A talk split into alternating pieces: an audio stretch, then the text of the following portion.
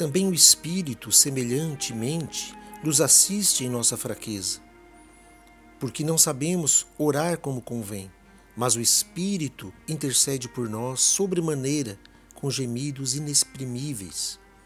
E aquele que sonda os corações sabe qual é a mente do Espírito, porque, segundo a vontade de Deus, é que ele intercede pelos santos.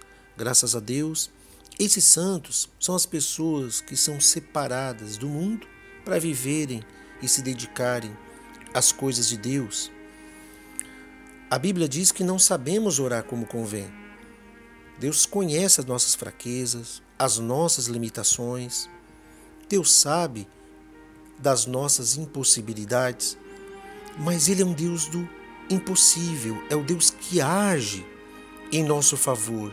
E o Espírito Santo, ele intercede por nós a Deus com gemidos inexprimíveis, ou seja, quando você simplesmente não sabe o que dizer a Deus, quando você não sabe o que falar, porque talvez você sinta o choro, você sinta a vontade de é, se lançar emocionalmente a Deus, porque não tens condições psicológicas para falar com o Senhor nesse momento de dor, nesse momento de tristeza profunda, o Espírito Santo intercede por você para que Deus venha te consolar, Deus venha te dar abrir a sua mente, o seu coração, tratar a sua alma e fazer com que você tenha esperança de saber que Deus está no controle de todas as coisas. Ele sonda os nossos corações. Ele consegue compreender o mais profundo do nosso ser.